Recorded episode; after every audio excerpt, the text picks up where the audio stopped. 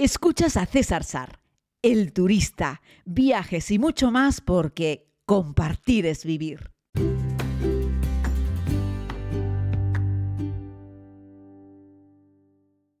Saludos a todos y a todas, querida comunidad. Vamos con un podcast así un poco hablando sobre eh, coleccionar lugares. Fijaos a dónde os quiero llevar. Eh, hay personas que coleccionan muchas cosas. Eh, cualquier cosa.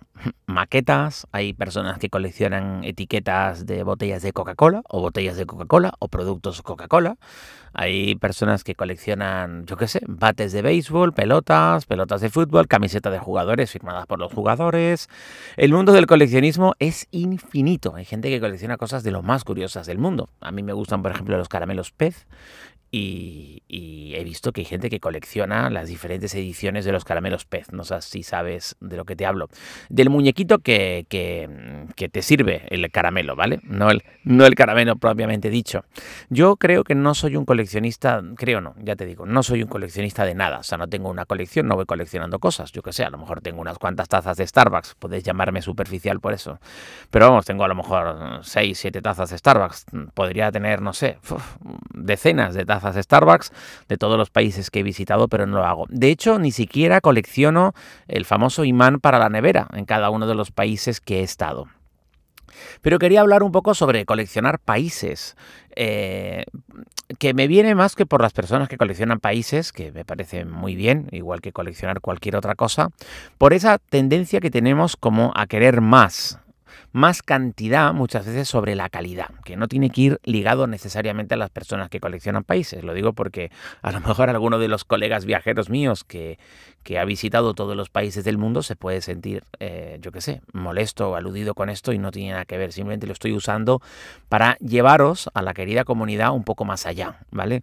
Eh, digo porque hay como, creo que son cinco personas en España que han visitado todos los países del mundo y eh, eso no significa que seas el que más viajas, porque eh, yo qué sé, hay personas que viajan más, pero repiten muchos sitios. De hecho, también hay personas que viajan mucho porque, ya lo hemos dicho muchas veces, trabajas para una empresa energética petrolera y te mandan a un montón de lugares del mundo, pero eso estás viajando por trabajo, ni siquiera estás disfrutando del sitio, la mayoría de las veces simplemente te llevan, ¿no? O algún político, por ejemplo, que viaja un montón, pero es una vida perra en general porque eh, porque va a los sitios, tiene que recibirle uno, otro, verse con uno, con otro, no suelen tener nada de tiempo libre, tienen dos horas libre una tarde para hacer un city tour, que además se lo ha organizado el gobierno receptor y ni siquiera puede tomarse libremente un café donde le apetece.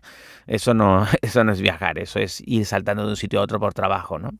Digo que, que no es incompatible, tú puedes ser una de estas personas que ha visitado todos los países y además disfrutar un montón de los viajes, viajar un montón, o ser un coleccionista de países y, no haber eh, disfrutado prácticamente nada, sino simplemente haber saltado de uno a otro para ir poniendo un sello en el pasaporte. Estos son los casos excepcionales eh, de estos amigos, igual que el caso excepcional mío, que aunque no colecciono países, sí viajo un montón. Muchas veces me gusta deciros, no me imitéis, no imitéis al turista, no seáis como el turista, no pretended viajar a 60 destinos en 15 meses, como hice en la segunda vuelta al mundo, porque es, una estupidez. Es decir, esto lo hago yo para, estupidez me refiero, yo lo hago con una finalidad profesional, ¿vale? Ni siquiera por colección, ni siquiera porque quiero batir récords, ni nada de eso, simplemente porque la serie me permite, me lleva a visitar muchos sitios para darle mucha variedad a la serie Viajo a muchos sitios en poco tiempo, recabando muchísimas historias en diferentes lugares del mundo. Ese es el planteamiento, ¿vale? Luego hay viajeros en el mundo, el Internet está lleno de artículos, no de los españoles, que los españoles que han visitado la mayoría de los países del mundo lo han hecho en mucho tiempo y está muy bien. Han estado a lo mejor no sé cuántos años, 10 años recorriendo el mundo para visitarlos todos. Yo en 10 años pues he visitado, he repetido tantas veces en los mismos sitios en 10 años, es una pasada, ¿no? Pero que en general suele ser gente que, que, está viajando y disfruta, conoce el sitio, se relaciona con la gente, en fin, son viajes bien hechos, ¿no? En términos generales, ¿no? Pero luego encuentras algunos turistas, algunos viajeros eh, anglosajones que visitó todos los países del mundo en apenas dos años. Eso es una locura. Eso es ir metido en un avión todo el día, saltando de un sitio a otro, etcétera, ¿no? Luego hay muchos viajeros que coleccionan países de formas originales. Pues recorrió el mundo, no todos los países, pero sí dio la vuelta al mundo en bicicleta. O recorrió África de norte a sur andando, o haciendo autostop, vale o dio la vuelta al mundo sin subirse a un avión. Pues vale, en fin, de estos hay los que queráis, como si os ponéis a buscar récords o curiosidades de personas que han subido a lo alto del Kilimanjaro, lo han hecho de todo. Gente que ha subido el Kilimanjaro de espaldas, gente que ha subido el Kilimanjaro a la pata coja. Digo porque es la montaña más alta de un continente más fácil de subir, ¿no? Eh, esto no lo harían, por supuesto, en ninguna gran montaña del Karakorum ni del Himalaya, ¿no? Pero la montaña más alta de África es Kilimanjaro, en Tanzania, y es una montaña muy fácil de subir. De hecho, yo no es una actividad que suele recomendar porque está llena de gente, de albergues, de gente que te, te, vende comida, que te venden de todo, depende de la época del año, está muy masificado, a veces está lleno de mierda, y la experiencia no es nada, wow, he llegado a la montaña más alta de África. Bueno, sí, si te sumerges mucho y le encuentras ese punto, a lo mejor solo encuentras y te emocionas, pero la realidad es que la montaña en sí, el ascenso en sí a la montaña no merece mucho la pena, ni requiere un gran esfuerzo físico. Ya te digo que hay gente que lo sube a la pata coja. Hay un, hay un récord de subir Kilimanjaro a la pata coja.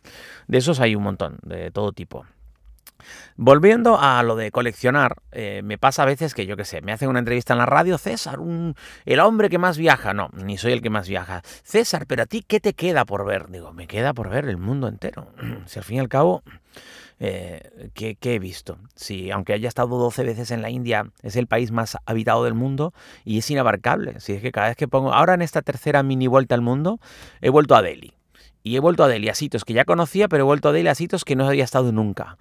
Y, me sigo asombrando. Si es que sigue siendo una ciudad, un país absolutamente inabarcable. Es decir, ¿cuántos viajes necesitas? Hemos hablado muchas veces de esto. Entonces, yo os animo a que esas personas que hacen un clic ya no digo los coleccionistas, digo los viajeros normales, los turistas normales, que hacéis un clic, un esto ya está visto, me parece que es muy injusto, sobre todo en qué sitios, ¿no? A lo mejor podríamos decir que si has pasado una semana entera o diez días en Trinidad Tobago, siempre que hayas dicho Trinidad y Tobago, claro, las dos islas puedes decir que las has visto en 10 días, 5 días cada isla, 6 en una y 4 en otra. Venga, vale, pues te, te, compro esa moto. Te compro la moto de que Luxemburgo se puede ver en un par de días. Venga, también, aunque no solo la ciudad, también tiene campo y hay senderos, ¿eh? muy bonitos. Pero venga, te compro esa moto de que se puede ver Luxemburgo en dos días y que puedes decir que has visto Luxemburgo por estar dos días. O tenía Tobago una semana. Pero es que hay otros muchos lugares que no, que no es, que no es posible abarcarlos con un viaje, ni con dos, ni con tres, ¿no? Y mm, fijaos, un ejemplo, Tanzania es el país africano que más veces he visitado por los viajes que he hecho con la comunidad. Y no hay dos viajes iguales. Se lo digo a la comunidad cuando me meto en esos jeeps, cuando entro al Serengeti. No hay dos viajes iguales. Elías y Gabriel, que entran en el Serengeti todas las semanas, me dicen, César, no hay dos semanas iguales.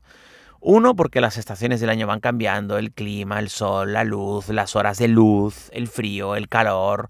Uno, el ambiente, el paisaje. No es lo mismo ese ambiente después de una lluvia que ese ambiente después de la temporada de lluvias, que ese ambiente seco, árido, lleno de barro. Cuando visitamos a la la aldea Masai, hay veces que hay un lago al lado de la, de la aldea, otras veces que no hay ningún laguito porque no ha habido lluvias, hay lluvias, cambia por completo, hay más animales, menos animales, si hay más vegetación, hay más herbívoros, se reproducen más, por lo tanto los carnívoros se mueven menos, a veces hay menos carnívoros, en épocas de sequías importantes hay menos hierba, menos menos herbívoros y los, hay menos leones, mueren de hambre. A veces los leones mueren de hambre también, en los años que hay varios años con sequía importante. Sin embargo, cuando tú vas después de varios años con muchas lluvias, está todo muy verde, hay un montón de herbívoros. Los leones, los ves, están siempre todos. Las leonas están todas gordas, entonces no ves a muchos felinos atacando, porque los felinos tienen tantos herbívoros a los que comerse que se pega un atracón cada vez que, cada vez que les apetece. Y no sé si lo sabéis, pero una leona caza y si come bien, luego se tira los siguientes 5 o 6 días sin probar bocado y por lo tanto hasta que no digiere bien todo aquello ya no tiene hambre y no se dedica a cazar, por lo tanto no las ves tanto moverse. Es un ejemplo que os pongo el del Serengeti, que es un sitio fascinante en el mundo y tú me dirás, César, pero yo no tengo ninguna necesidad de ir tres veces al Serengeti quedándome más cosas por el mundo que ver. Vale, también te compro esa idea.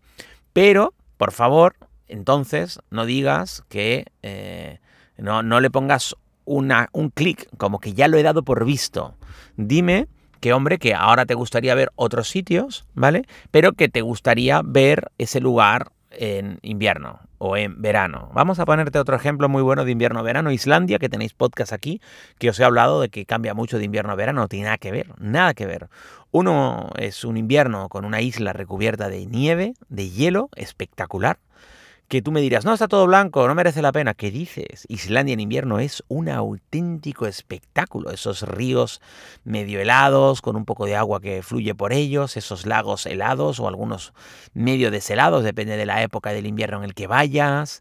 Esos cascotes de hielo de los iceberg en invierno, verano, cambia por completo. En verano es una isla que tiene glaciares, por supuesto, los mismos que tiene en invierno, pero en verano la isla se deshiela y se muestra con unos campos verdes, esas montañas ocres de origen volcánico se muestran esplendorosas.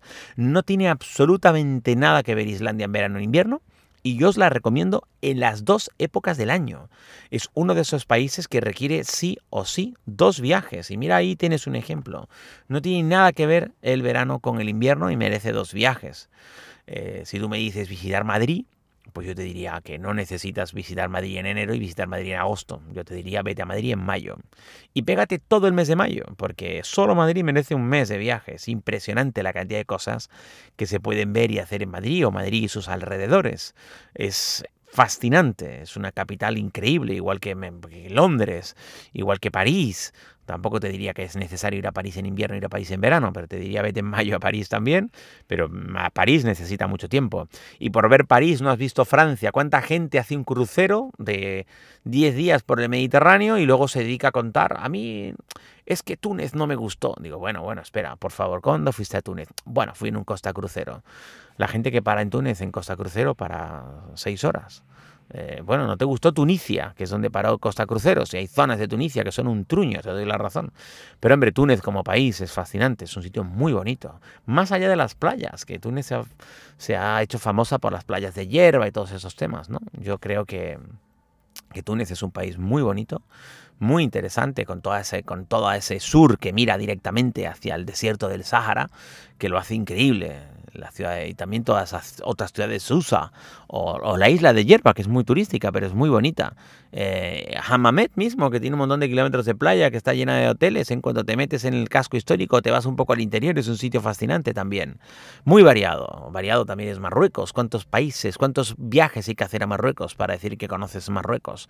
Un país también legendario, con un montón de historia, un montón de cultura, que cambia por completo. No es nada que tiene que ver la Marruecos del interior del Atlas con la Marruecos de la costa, del mar. Nada tiene que ver Casablanca con Marrakech. Son dos mundos, dos planetas completamente diferentes. Al igual que nada tiene que ver una ciudad del interior de, ¿qué te digo?, de Ohio con Nueva York o con San Francisco. ¿Cuántos viajes merece la pena hacer a United States of America para conocer ese fascinante país? Un país de ciudades, pero un país de parques nacionales, un país de contrastes de sur a norte, este, oeste. ¿Qué tiene que ver Nueva Orleans con Boston? Un huevo y una castaña. Así es que los que habéis hecho una rutilla de 10 días por Estados Unidos en una de las costas, no podéis decir que ya lo habéis visto y los deis por vistos. Os animo, queridos amigos, a que más allá de que coleccionéis países, que recorráis el mundo con modestia y sabed que esos lugares que ya habéis visitado os están esperando para volver a reencontrarte con ellos. Un abrazo muy grande. Regresamos mañana. Madre mía, menudo, menudo podcast este tan reflexivo. Cuídense mucho. Gracias por escuchar este podcast. Puedes suscribirte si aún no lo has hecho aquí mismo donde estás escuchando. Además puedes ver más contenidos en YouTube, Instagram y Facebook. Búscalo como César Sar. Es todo gratis porque compartir es vivir.